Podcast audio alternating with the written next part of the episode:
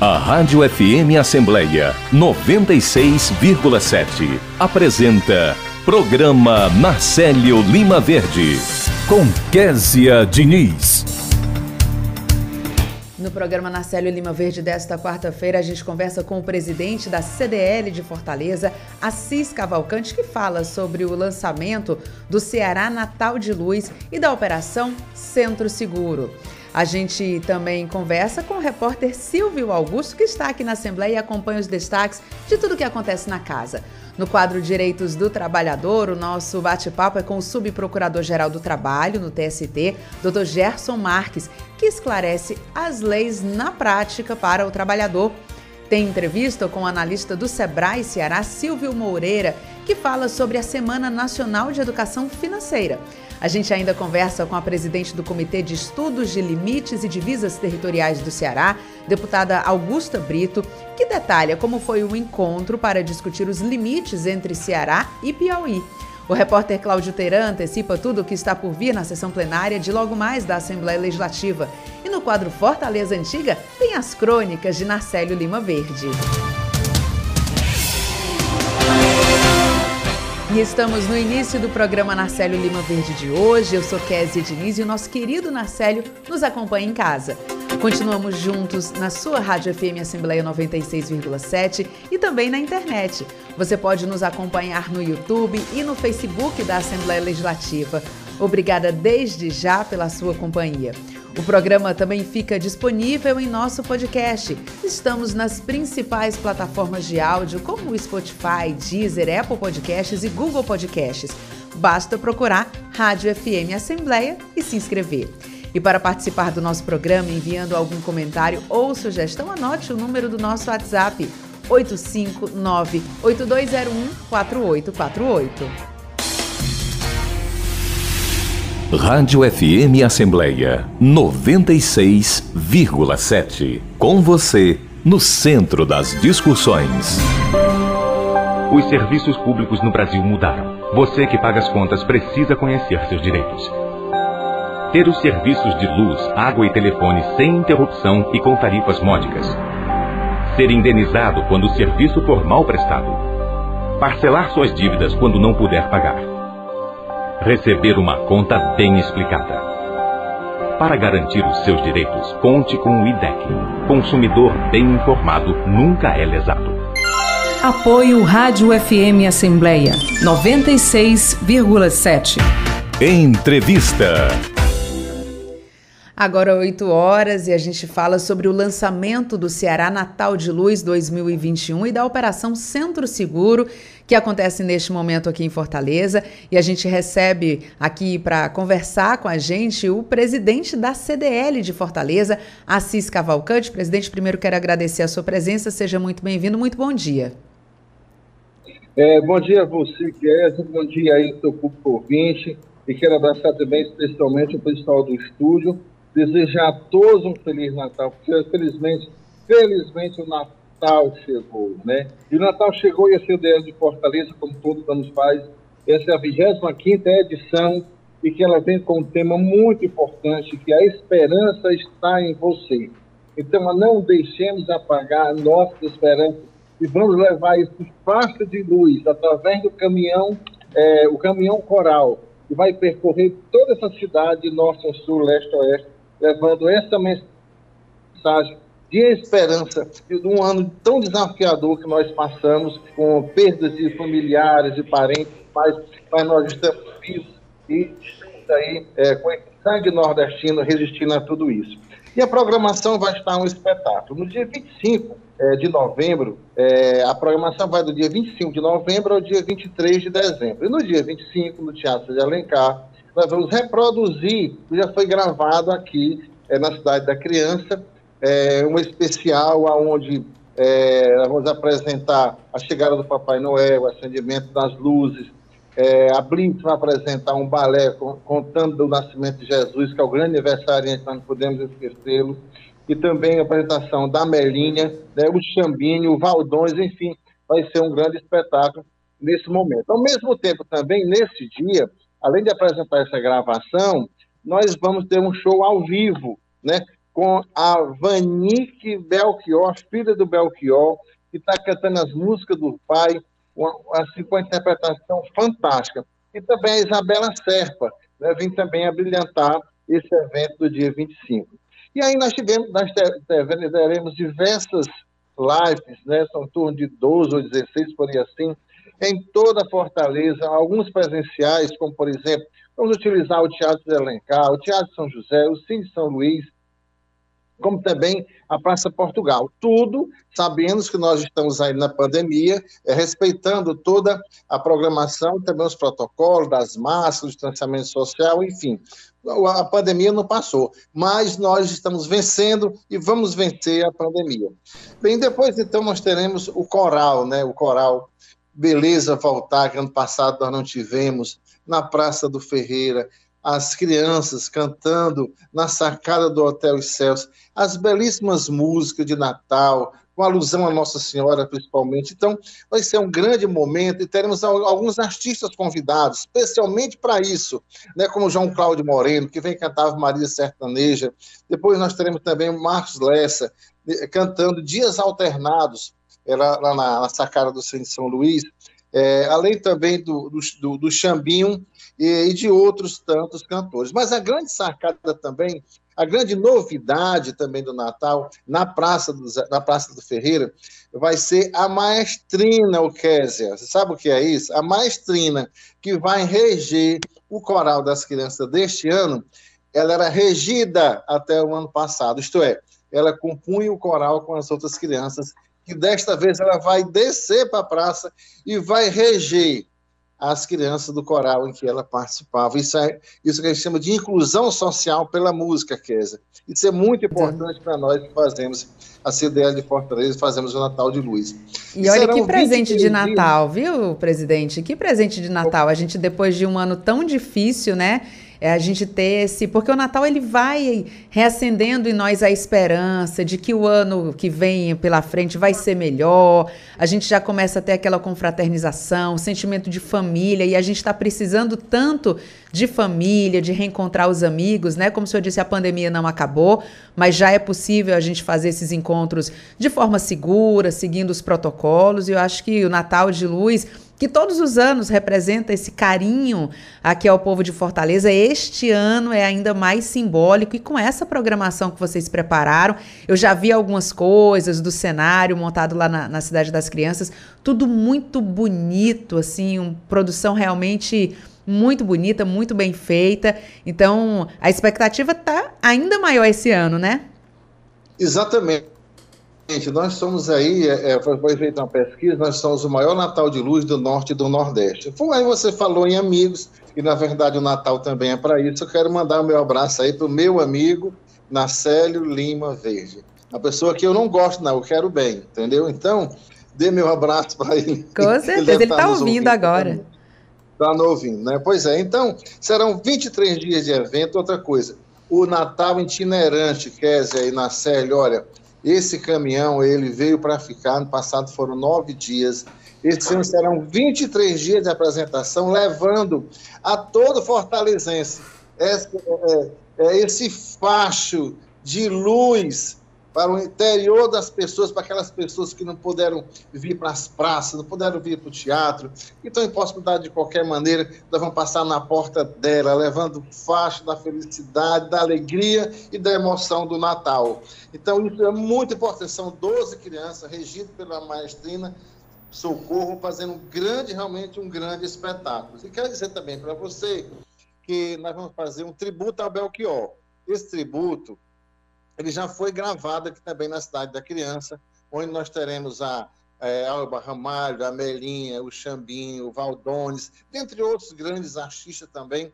E aí a TV Vezes Mares vai repassar no dia 24 de dezembro como o Natal do Ceará. Então, isso, essa parceria da CDL de Fortaleza, né, para levar o Natal mais longe levar também com todo esse entusiasmo. Mas aí, é, Vem as árvores, Dona Célia, as árvores de Natal. Olha, a árvore da Praça do Ferreira vai estar belíssima, com toda recebendo a iluminação, é, de, de, é, dependendo da cor da, da, da, lâmpada, é, no momento ela vai ter uma, uma coloração diferente. Mas na Praça Portugal vai ser a grande sacada, porque na Praça Portugal é a árvore de 36 metros, o maestro pode compor, compôs uma música aonde é, ela vai, os estrobos vão acender e apagar na cadência da música. Então vai ser uma coisa fantástica, maravilhosa. As pessoas que moram aí, que frequentam esse shopping da Redondeza, vão ficar maravilhosas. Tem mais, é de meia e meia hora, a partir do dia 25, na Praça Portugal, terá esse show natural, espontâneo das árvores, levando para essa região exatamente a beleza é, e o nosso facho de luz da esperança, Natal de Luz. E aí nós podemos esquecer o varejo, né? A CDL de Fortaleza também está fazendo a grande promoção, que é, que é o Natal de Prêmios, né, que as pessoas que vão comprar nas lojas, é, isso é a parceria com a Redicar, aonde eles vão participar do sorteio, e o sorteio vai ser o quê? O som de consumo de nós todos brasileiros, né? a casa própria. Então vão sortear uma casa, TV, você imaginar, se começar o ano já numa casa nova, que você ganhou no sorteio, é muito bacana, né? E tem mais, não é só as lojas do centro e do shopping, não. É região metropolitana de Fortaleza. Então vai ser realmente é, esse ano está muito bonito. Eu conclamo a população que veja pelo nosso canal da, do YouTube, o Natal de Luz, né? Que tem o canal do, no YouTube, e vocês poderão ver, participar e se emocionar com o verdadeiro Natal que nós fazemos aqui para a CDA de Fortaleza. Com certeza. Agora, presidente, a gente fala é, em, nessa movimentação, né? E a gente espera também, o senhor falou no varejo, os lojistas esperam também uma movimentação, uma retomada, né? Da, da, da movimentação ali no centro, que já começou, mas esse período agora de final de ano, a expectativa depois de tanto tempo, de dificuldades, a expectativa é de que a gente tenha aí uma retomada mais forte, mais segura. Eu queria saber saber como é que está a situação também da operação Centro Seguro, porque sempre que aumenta a movimentação, a gente precisa ficar um pouco mais atento, né? Mas aí é, a CDL já atenta a toda essa situação, já faz a prevenção e já aciona as autoridades para a gente ter essa operação Centro Seguro. Como é que vai ser o reforço nesse período? Vamos lá. É, a Polícia Militar estará guarnecendo o centro de Fortaleza com 176 policiais é, diuturnamente. É, Polícia Militar, o Corpo de Bombeiros, a SEUMA, a GEFIS, a Guarda Municipal, a SM, todos estão aqui neste momento na CDL de Fortaleza apresentando o seu plano para o Natal, para o final do ano.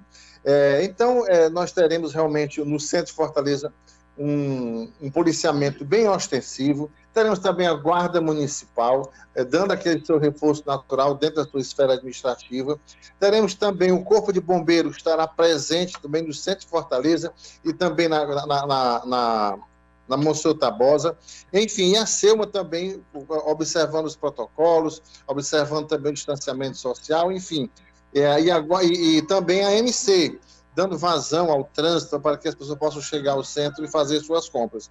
Mas eu quero dizer a vocês que o centro realmente vai estar muito bem guarnecido, as pessoas podem lá fazer suas compras e as vendas também já estão começando a melhorar, que nós estamos no bem robroso, né? Tá ótimo, então vai ser certamente um movimento de muita esperança, de retomada. A gente espera muito sucesso e já anotei aqui na minha agenda dia 25 de novembro para começar a acompanhar é, presencialmente, através do YouTube também. Então, presidente Assis, muito obrigada pela sua participação, muito sucesso e muito bom dia.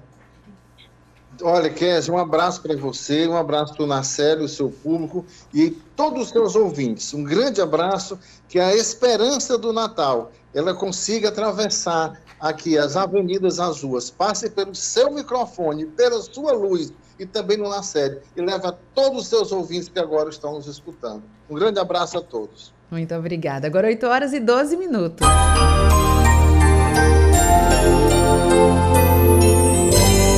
A gentileza é, antes de tudo, um ato de beneficência que engrandece a alma de cada criatura, porque define um traço da evolução do espírito. Acima de tudo, é um modo de beneficência para com os outros, demonstrável principalmente através de gestos simples, a gentileza de um sorriso, uma palavra de afago, de carinho, uma saudação de um bom dia, a ternura com que você se devota a uma criança, a atitude de doar-se para o outro, seja através da concessão de uma esmola ou de mesmo um simples gesto de afago. A mídia pode fazer isso quando atrai para si a mensagem benéfica, atual, ativa do pensamento positivo, da força de cada exemplo bom, da transmissão de generosos atos de solidariedade e da expressão máxima da caridade que é exemplo do amor, da dignidade dos seres humanos. Gentileza. Exercício para a cidadania.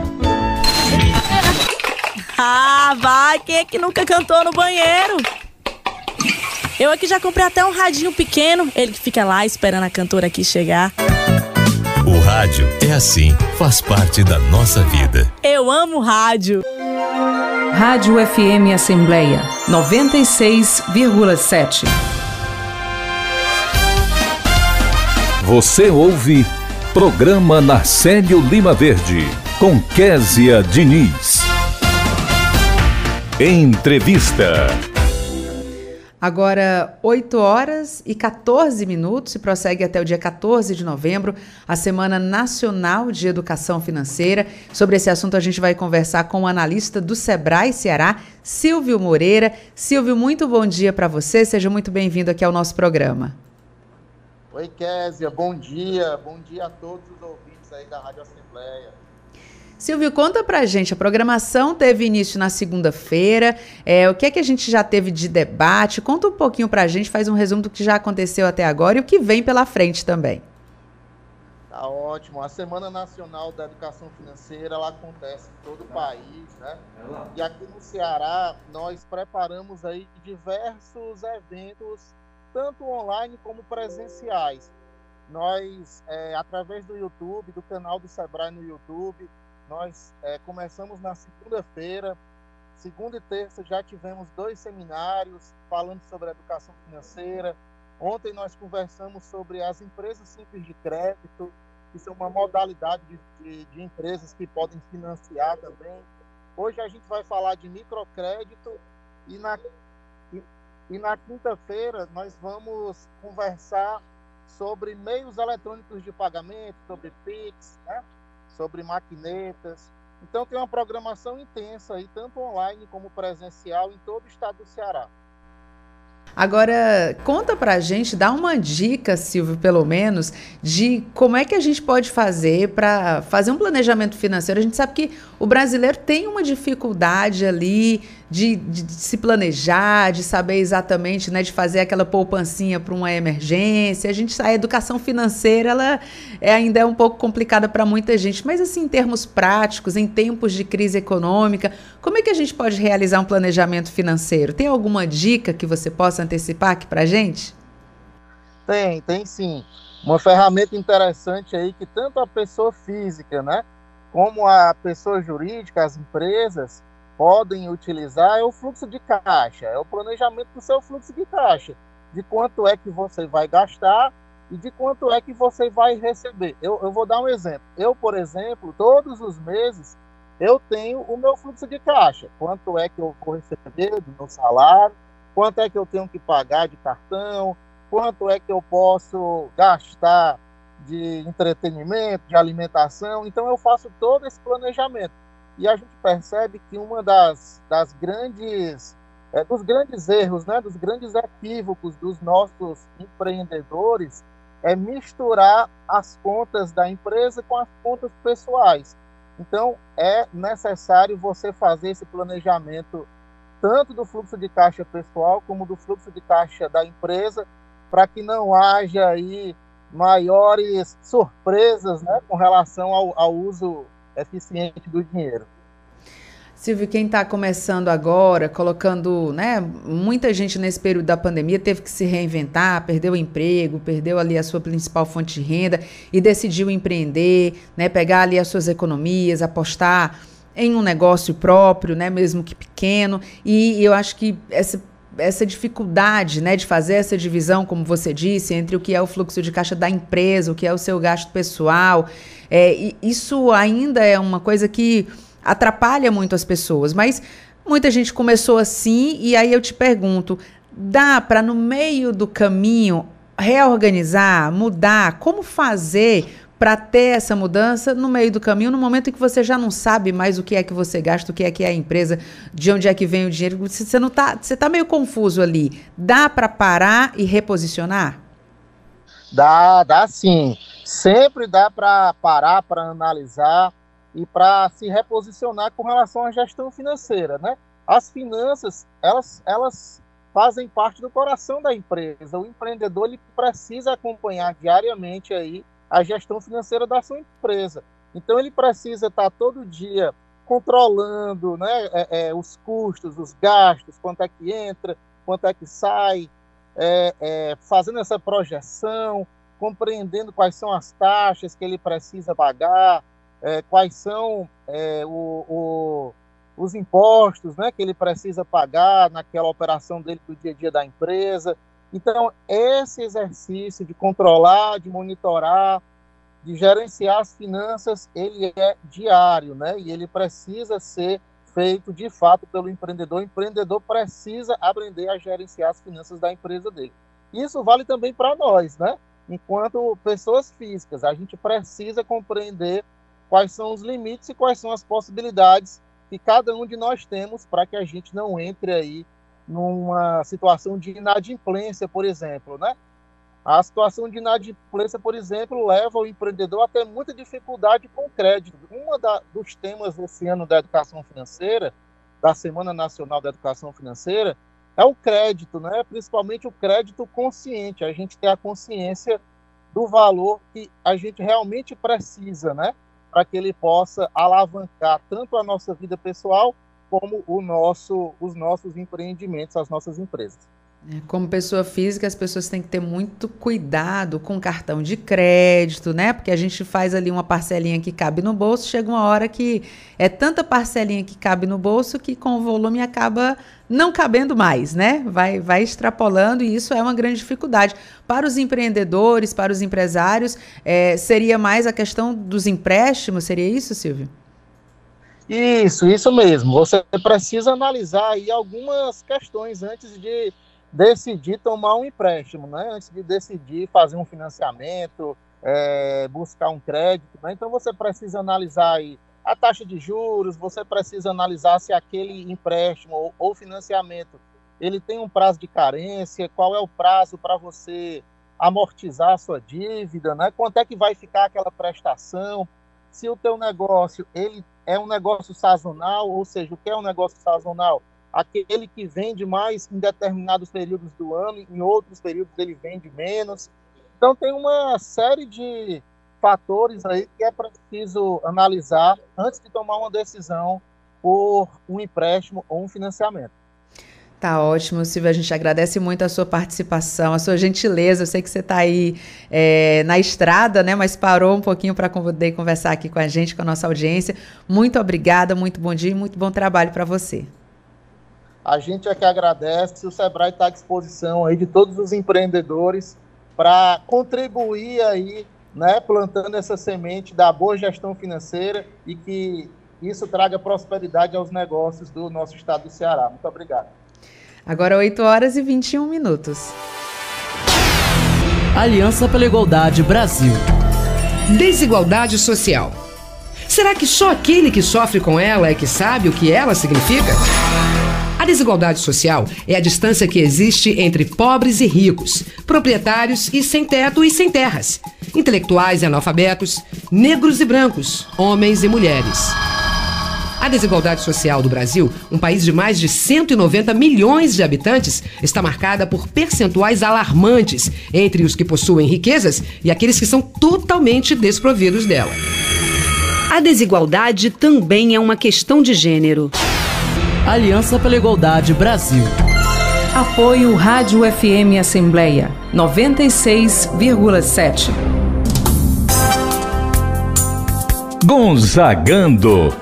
Quinta, oito da noite, com Gerardo Anésio.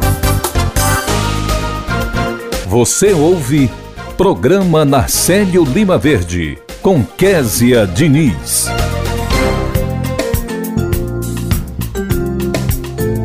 Direitos do Trabalhador.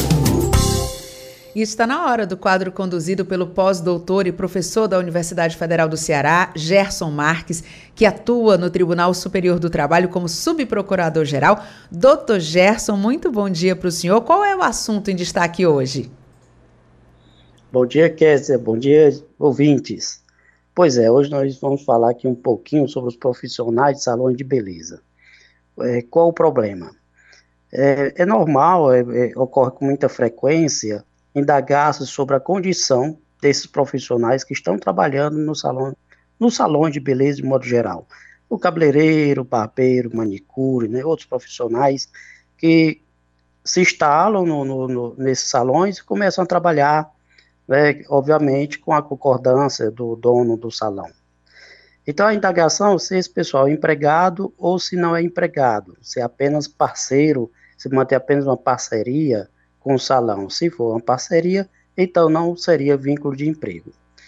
E teve uma lei, que foi a Lei 3.352 de 2016, que permitiu a contratação sob a forma de parceria em salão de beleza. E assim essa lei, ela consolidou uma prática já existente e permitiu a atuação de profissionais que trabalham como autônomos dentro de estabelecimentos onde são remunerados por comissão e não necessariamente mediante salário e sem subordinação. O que que isso tem de novo? O que tem de novo é que essa lei foi questionada no Supremo Tribunal Federal sob a alegação de que ela feriria a Constituição Federal ao inviabilizar o vínculo de emprego e assim negar ao trabalhador os direitos previstos no artigo 7 da mesma carta, que são os direitos inerentes à relação empregatícia. E agora, no dia 28 de outubro, portanto muito recente, o Supremo julgou uma ação direta de inconstitucionalidade, que foi a 5625, concluindo que a contratação de parceiros pelo salão de beleza se dá efetivamente pelo Código Civil e não pela CLT, portanto, não é vínculo de emprego. E assim a Corte acabou julgando constitucional aquela lei 3.352 de 2016. Porém, tem um detalhe que o Supremo deixou muito claro. Ele disse que, nesse mesmo julgamento, que, apesar disso, se estiverem presentes os elementos da relação de emprego, o contrato deixará de ser civil, deixará de ser parceria, para se caracterizar o vínculo, o vínculo empregatício. Ou seja, o tribunal, Kézia ouvintes, acabou afastando os casos de mascaramento da realidade. E lembrando aqui aos ouvintes que os elementos da relação de emprego são serviços prestados por pessoa física, mediante remuneração, com riscos da atividade pelo salão de beleza, subordinação e pessoalidade. E destes elementos, os principais definidores no caso do salão de beleza são a subordinação e a remuneração. Porque veja bem, às vezes o cabeleireiro, a manicure se instala lá no salão e, e, e são subalternos ao salão. Então se subordinam ao poder disciplinar do salão, do dono do salão, e no final das contas acaba recebendo é a remuneração mensal. E isso descaracteriza a relação de emprego, porque para ser parceria não pode haver subordinação entre o salão de beleza e o, esses profissionais. E, aliás, são esses profissionais que ditam o valor da sua atividade, né? E uma outra coisa também, para que o vínculo de emprego não se caracterize, é preciso que o profissional tenha realmente autonomia. Autonomia, claro, que isso não impede que haja algumas regras previamente acertadas, como horário de funcionamento do salão, o horário em que o trabalhador autônomo poderá ter acesso ao salão, a qualidade técnica, o dever de humanidade, mas isso não implica hierarquia, não pode haver é, subordinação. São estes, portanto, Kessi ouvintes, os cuidados que o salão de beleza devem ter ao contratar seus parceiros a fim de evitar que o suposto contrato civil de parceria se caracterize como contrato de emprego. Fica aí, então, a dica para o salão de beleza. Tá ótimo, doutor Gesso. A gente agradece a sua participação. Você que nos escuta, se tiver alguma dúvida sobre o seu direito como trabalhador, mande aqui para o nosso WhatsApp. Nosso número é 859-8201-4848. A gente vai poder esclarecer a sua dúvida aqui no quadro Direitos do Trabalhador com o doutor Gerson Marques. Agora, 8 horas e 28 minutos e a gente vai direto conversar com o repórter Silvio Augusto, que está aqui na Assembleia e conta para a gente alguns detalhes, algumas novidades do movimento na Assembleia por hoje. Silvio, muito bom dia. Bom dia, Kézia. Bom dia a todos. Milhares de produtos doados pela Receita Federal serão vendidos em um bazar beneficente que acontece de 11 a 15 de novembro aqui em Fortaleza. Então, portanto, começa amanhã e vai até o dia 15. Os produtos foram cedidos pelo órgão a três organizações da sociedade civil que estão organizando a ação e receberão os recursos obtidos com a venda né, que é a Fundação Terra, o Instituto Nacional de Desenvolvimento Social e Qualificação Profissional, IDESC, e a Sociedade Beneficente Amigos de Cristo. Estamos aqui com o Dásio Nobre, ele que é gestor administrativo do IDESC e vai falar sobre essa iniciativa. Bom dia. É, bom dia a todos. Primeiramente, obrigado pelo espaço. É uma alegria estar divulgando esse bazar, que é o Bazar Solidário, dessas três organizações, que está acontecendo agora de 11 a 15 de novembro, é, na Avenida da Universidade e é, a gente está com centenas de produtos né, disponíveis para venda, com preços muito bons, né? E o resultado desse bazar né, vai beneficiar essas três organizações da sociedade, da sociedade civil, que têm trabalhos muito importantes para a sociedade cearense. Quais são os produtos que vão estar à disposição? É, alguns produtos são smartphones, é, a parte de perfumaria, cama, mesa e banho, utensílios também de, de cozinha, drones, são é uma diversidade de produtos, não dá tempo a gente numerar aqui todos, mas são, é, tem grandes oportunidades lá de preço, de produtos e de, qualidade. É, as pessoas que forem participar desse bazar, a partir de quanto elas podem começar a comprar? Pronto, é a partir do dia 11, agora dia 11, o valor. Valor ou tem uma variedade de preços, né? É, o importante dizer é que assim, os preços eles têm até 50% de descontos, né? Eu não sei definir aqui os preços exatamente, assim, mas são oportunidades de compra assim, de um preço bem mais acessível do que no mercado comum. Aceita Pix, débito? Só não aceitamos Pix, né? Mas aceitamos é, a venda é, à vista, crédito, débito. Pix ainda não é possível. E quem quiser participar, como é que faz? Pronto, é, tem um agendamento, né, que provavelmente na quinta-feira a gente vai abrir mais um dia é, e a gente disponibiliza esse agendamento através das redes sociais das três instituições. As pessoas podem acessar o idesc.org, que lá a gente vai estar divulgando. É importante dizer que é, as inscrições elas acontecer de forma muito rápida. Em 20 minutos a gente preencheu os três primeiros dias de 11 a 13, mas a gente vai abrir mais vagas e as pessoas precisam ficar bem atentas porque tem sido bem rápido esse preenchimento de agenda. E o agendamento segue os protocolos do Covid, né? A gente está com todas as precauções distanciamento, álcool gel, todas essas condições para poder realizar o bazar. Muito obrigado. Conversamos com Eudásio Nobre, gestor administrativo do IDESC, é sobre o bazar, o bazar beneficente que acontece de 11 a 15 de novembro aqui em Fortaleza é, de produtos doados pela Receita Federal.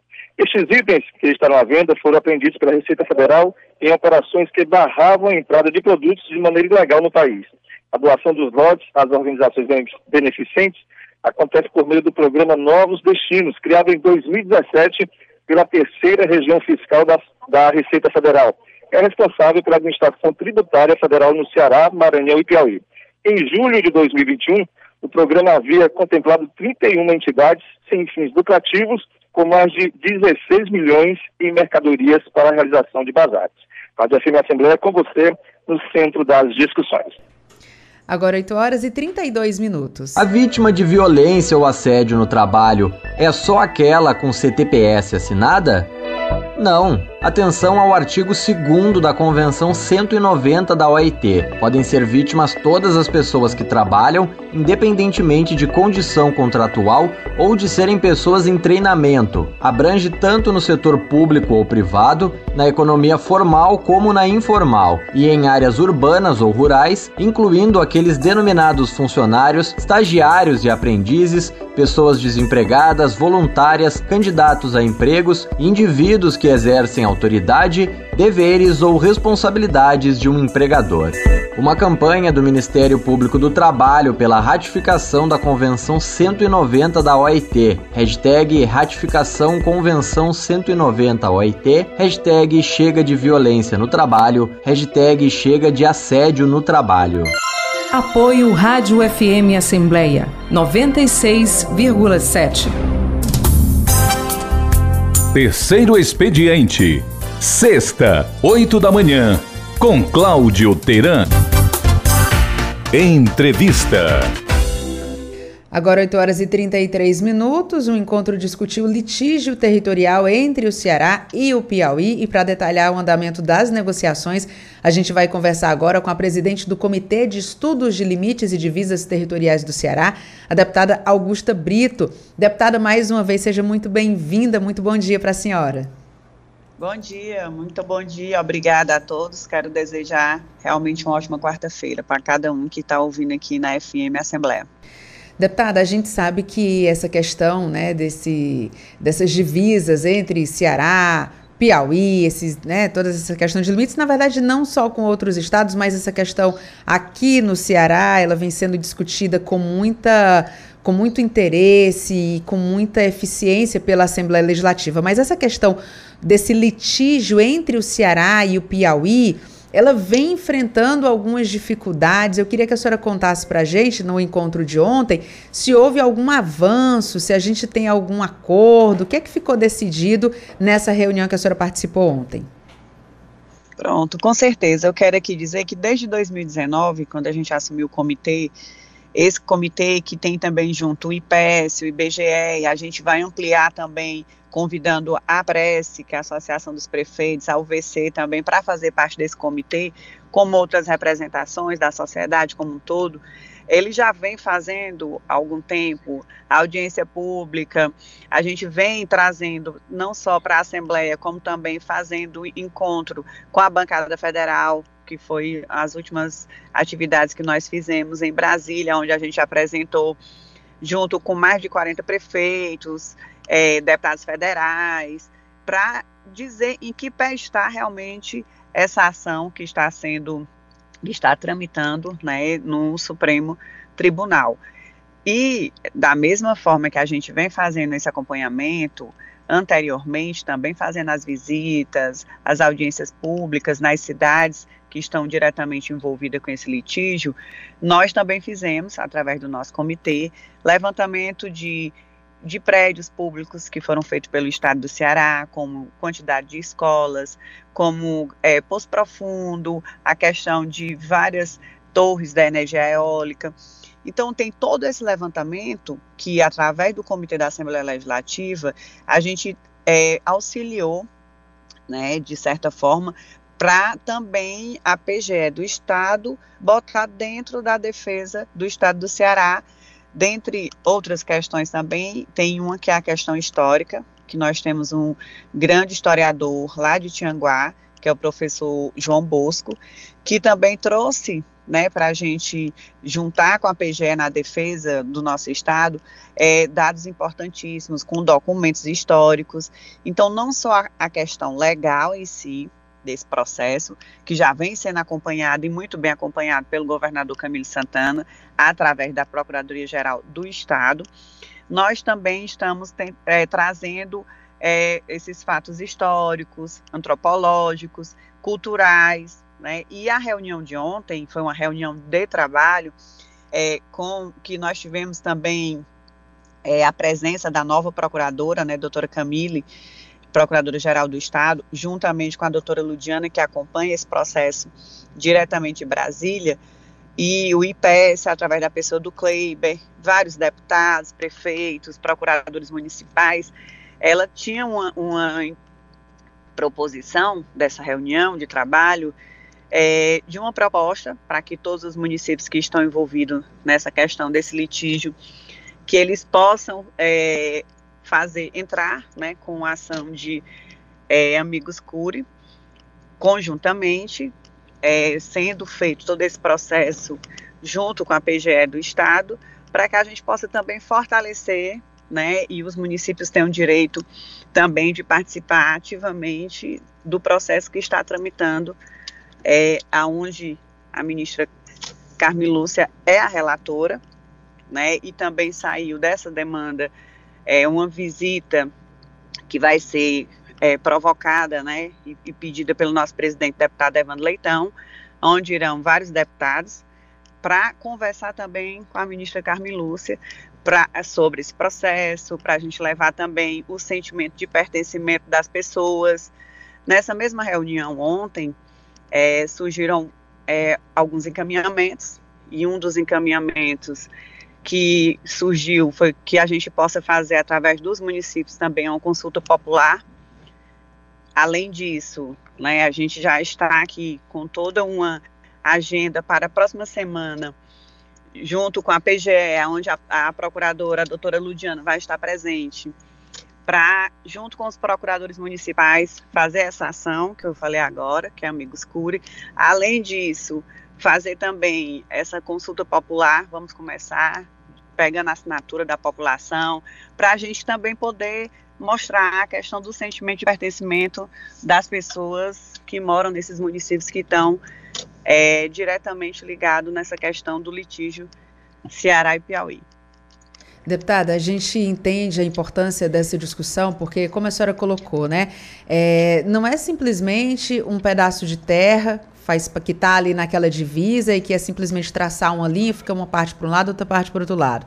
É, tem, tem pessoas morando ali, tem vidas, né? Tem, tem todas, tem a história de vida das pessoas, gente que cresceu, nasceu, casou, teve filho e tem uma relação muito íntima com aquele pedacinho de terra ali onde ela vive, com as culturas, com as tradições daquele lugar. Então, é uma discussão que realmente não é simplesmente traçar a linha, né? Vai muito além. E a senhora nessas discussões tem pedido também a sensibilidade para entender a vida das pessoas, né? Com certeza, com certeza. Eu quero aqui ressaltar o grande trabalho do comitê, da Assembleia Legislativa, que já vem há algum tempo, né, buscando fortalecer a defesa da, da PGE, juntamente com a PGE, fazendo essas audiências públicas, pegando dados, né, não só audiência pública, dados históricos, antropológicos, para fortalecer também essa defesa. Então, eu acredito que através dessa união é, do nosso governador Camilo Santana, do Poder Legislativo, através do deputado Evandro Leitão, de, dos demais deputados também porque não é uma questão é, simplesmente de uma região, é do estado do Ceará como um todo. A gente está indo no caminho certo em relação a essa defesa.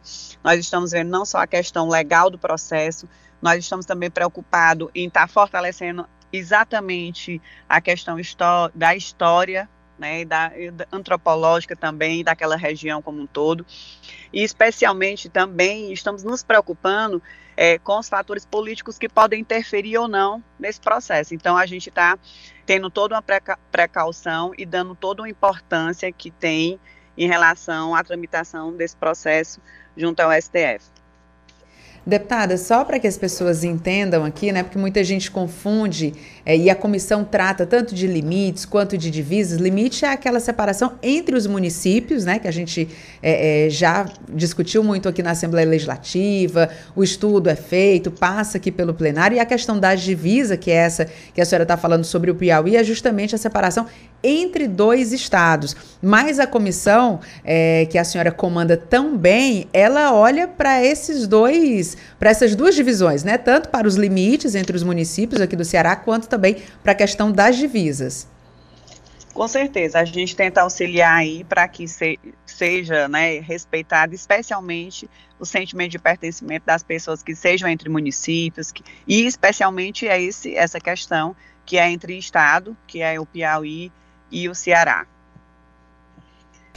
Deputada, só para a gente finalizar aqui, que eu sei que a senhora tem agenda, seu dia é sempre muito corrido, é, mas eu queria que a senhora falasse um pouquinho sobre o que é que tem de projeção para futuro. É, já tem alguma outra reunião agendada? Quais são os próximos passos? Tem sim, temos vários encaminhamentos que foram tomados dessa reunião de ontem aqui.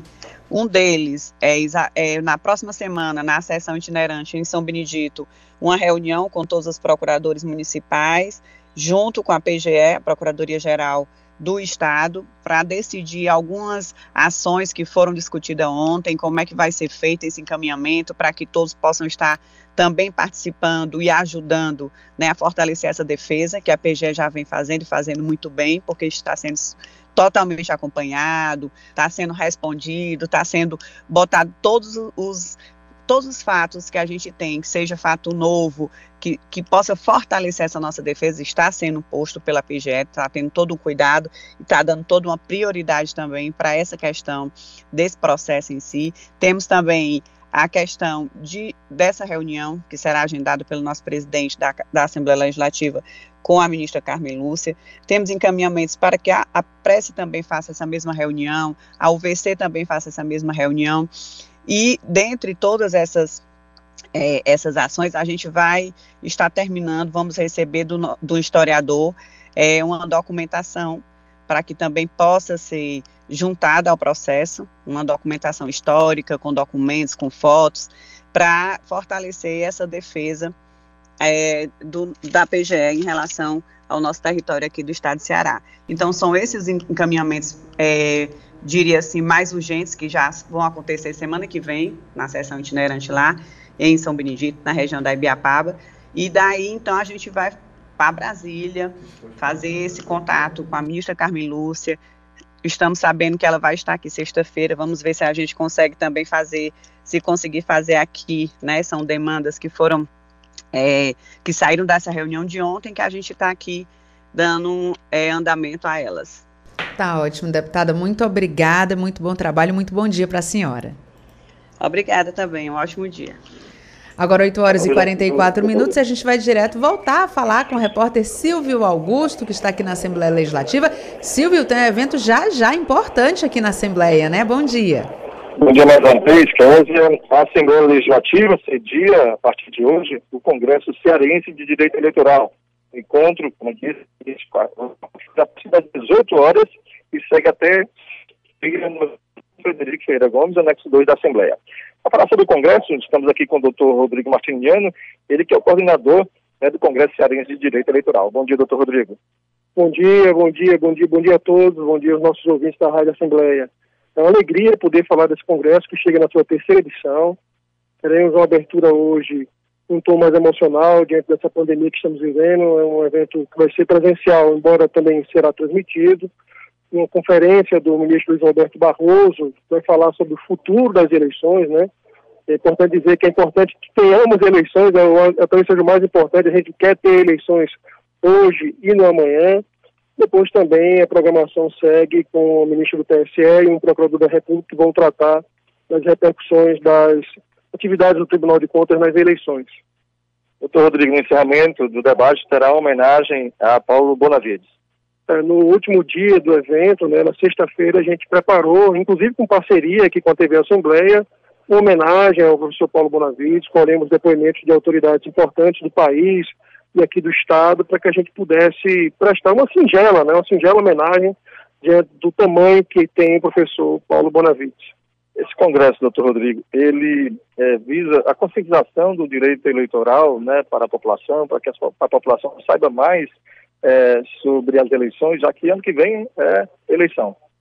Sim, sim. A gente procura fazer esse congresso sempre no ano não eleitoral, exatamente para poder discutir já com uma certa antecedência, todas as alterações que foram feitas na legislação, é preciso saber que as alterações na legislação eleitoral têm que ser realizadas um ano antes da realização do pleito, mas não só, a gente precisa discutir, além dessas, dessas novas regras, discutir também o futuro da eleição, o futuro da nossa democracia, as instituições políticas que nós estamos inseridos, e tudo isso está muito perto da sociedade. A gente precisa ter a consciência de que a política é importante, a política é necessária, que a gente precisa discutir política é diferente daquele jargão né, que não se discute política. Não, política é sim para ser discutida agora de forma harmoniosa, evitando né, todo esse contexto de ódio que a gente tem vivido. É preciso ter tolerância e a gente também vai pregar isso no Congresso. E durante o Congresso também vai acontecer atividades é, realizadas por grupos de trabalho. Sim, nós temos 10 grupos de trabalho, é, recebemos mais de 20 artigos científicos, as atividades acontecem de 8 da manhã até as 9h30, são, são, salvo engano, são oito salas virtuais é, distribuídas entre os nossos coordenadores, esse tem um acesso totalmente livre para quem quiser assistir, são temas bem diferentes, tá, que foram submetidos e foram aprovados pela nossa comissão científica. É um debate interessantíssimo, uma apresentação de artigos com a arguição dos professores coordenadores. Muito obrigado. Conversamos com o doutor Rodrigo Martiniano, que é coordenador do Congresso Cearense de Direito Eleitoral, né, que começa hoje a partir das 18 horas e segue até sexta-feira no auditório João Frederico Ferreira Gomes, anexo 2 da Assembleia Legislativa. Rádio FM Assembleia com você no centro das discussões. Tá ótimo, Silvio, muito obrigada. Agora 8 horas e 48 minutos. Eu sou Maria Clara de Souza, sou Fábio Silva Lima, sou Orlando Barreto Pereira, sou Ana Nascimento, eu sou José Antônio Costa, sou Maria de Jesus do Firmamento, eu sou Tiago, eu sou Gilvana, eu sou Lourenço, sou da família Brasil. Ajude a família Brasil a crescer. Para fazer o registro de nascimento, basta ir ao cartório mais próximo ou se informar na prefeitura sobre serviços itinerantes e mutirões. O registro é grátis. Com o registro, meus filhos podem se matricular e os meus documentos eu vou tirar. Eu tenho direito de ter os meus documentos. Eu tenho direito de trabalhar com carteira assinada. Eu tenho orgulho do meu nome. Com o registro de nascimento, é possível tirar RG, CPF e carteira de trabalho. Venha! O registro de nascimento é um direito que dá direitos. Secretaria Especial dos Direitos Humanos. Apoio Rádio FM Assembleia 96,7. Qual é o tom do Ceará? Sábado, meio-dia, com Ian Gomes. Você ouve Programa Narcélio Lima Verde, com Késia Diniz. Agora 8 horas e 49 minutos e a gente vai conversar com o repórter Cláudio Teran, que sabe tudo o que acontece aqui na Assembleia Legislativa e vai contar pra gente um pouco sobre a movimentação no plenário. Cláudio Teran, muito bom dia. Muito bom dia, Kézia Diniz. Bom dia a você, bom dia o ouvinte amigo da FM Assembleia. Teran, conta pra gente, tô vendo que a pauta aí, olha, tá, tá tem quase um livro aí na Tá pesado. conta pra gente o que é que você pode destacar. Quer dizer, nós vamos ter quatro mensagens que são oriundas do governo do estado. Uma delas eu destaco aqui, é a que autoriza a administração pública a doar bens móveis e equipamentos e entidades a entidades públicas e privadas nas condições que indica. O governo tem que pedir essa, essa autorização para a Assembleia quando surge de demanda dessa natureza, né, no sentido do governo fazer doação, por exemplo, de um terreno. Né. Ainda assim, sempre essas matérias passam pelo crivo do poder legislativo, como aconteceu agora recentemente com a doação de um terreno lá em Calcaia, que está inclusive sendo objeto de discussão na Assembleia Legislativa. Na parte dos projetos de lei, também tem vários projetos de lei aqui apresentados pelos senhores deputados. A gente separou alguns. O deputado Aldic Mota, ele determina no projeto de lei 553/2021 que os hospitais, clínicas e postos de saúde que compõem a rede pública comuniquem formalmente ao Ministério Público casos de pessoas que dão entrada nessas instituições com vestígios de maus tratos, principalmente pessoas com deficiência. Então, na hora deles atender um deficiente, se ele notar que a pessoa tem vestígio, tem sinal de que foi maltratado, de que foi espancado, né? Comunicar imediatamente. É uma decisão, é um, é um, projeto de lei de autoria do deputado Aldic Mota. Um outro que ele apresentou, que é o 554-2021, dispõe sobre a obrigatoriedade da realização de audiências públicas previamente aos procedimentos de desapropriação realizados no âmbito do Estado. O que, que o deputado diz? toda vida que há uma desapropriação, tem muita polêmica por trás. Né? Tem gente que é a favor, tem gente que é contra. O impacto realmente sempre ocorre quando uma desapropriação acontece, então o deputado quer criar um dispositivo na legislação que obrigue, que garanta automaticamente a realização de audiências públicas para justamente explicar a questão, exaurir as dúvidas e construir um consenso em relação a esses processos de desapropriação. O deputado Soldado Noélio está instituindo, através do projeto de lei 557-2021, a isenção do imposto sobre transmissão, causa mortes e doação. Ou seja, ele quer mexer no ITCD sobre o bem imóvel, residencial, dos profissionais de segurança que falecerem no cumprimento do dever. Ou seja, o policial que tombar em serviço teria a isenção para a família, né? ficaria para a família a isenção do imposto sobre transmissão de causa morte. Então, esse projeto de lei também começa a tramitar na casa. O deputado Antônio Grande está propondo que o, o, Centro de Educação Infantil que está sendo construído em Alto Santo receba o nome da professora Francisca Herbene Bezerra Bessa. O deputado, o deputado Salmito quer colocar na grade curricular do, do Estado, das escolas públicas, uma disciplina muito interessante para o Ceará, que é o turismo, né? Porque a atividade turística ele é muito forte aqui no nosso estado, com todo um potencial. Projeto de indicação, quer dizer, tem um monte também. Vamos separar alguns aqui rapidamente. O deputado Tony Brito, ele está sugerindo ao Estado a criação de um aplicativo ele quer, que, ele quer a, a, criação do medicamentos da hora. E qual é a ideia desse app? Que o cidadão que precisa de medicamento da farmácia pública, né, da rede pública, ao invés de ir lá para a fila para saber se tem remédio, ele consulta no app. Né? E aí o app informaria em tempo real, em todo o estado do Ceará, os medicamentos que são distribuídos gratuitamente e que tem no estoque. Que o cidadão não perdia tempo de ir lá no hospital, de ir lá na farmácia pública, de ir lá no ambulatório, não sei aonde, né? Olhava no app, é uma ideia interessante. O deputado André Fernandes quer isentar de ICMS o comprador do botijão de gás de 13 quilos, desde que seja para uso doméstico. Enfim, são alguns dos projetos de indicação dos senhores deputados. Tem muito o que discutir, sem dúvida nenhuma, Teran. Agora, os oradores inscritos, você já tem a relação aí? Já tenho sim. O primeiro que vai falar hoje é o deputado Eumano Freitas. Esse tempo, aliás, ele cedeu agora há pouco para a deputada Augusta Brito. Ele esteve aqui, né? Falou sobre, Isso. inclusive, a, a a guerra de secessão entre o Ceará e o Piauí, né? Que a gente espera que o Ceará saia vencedor,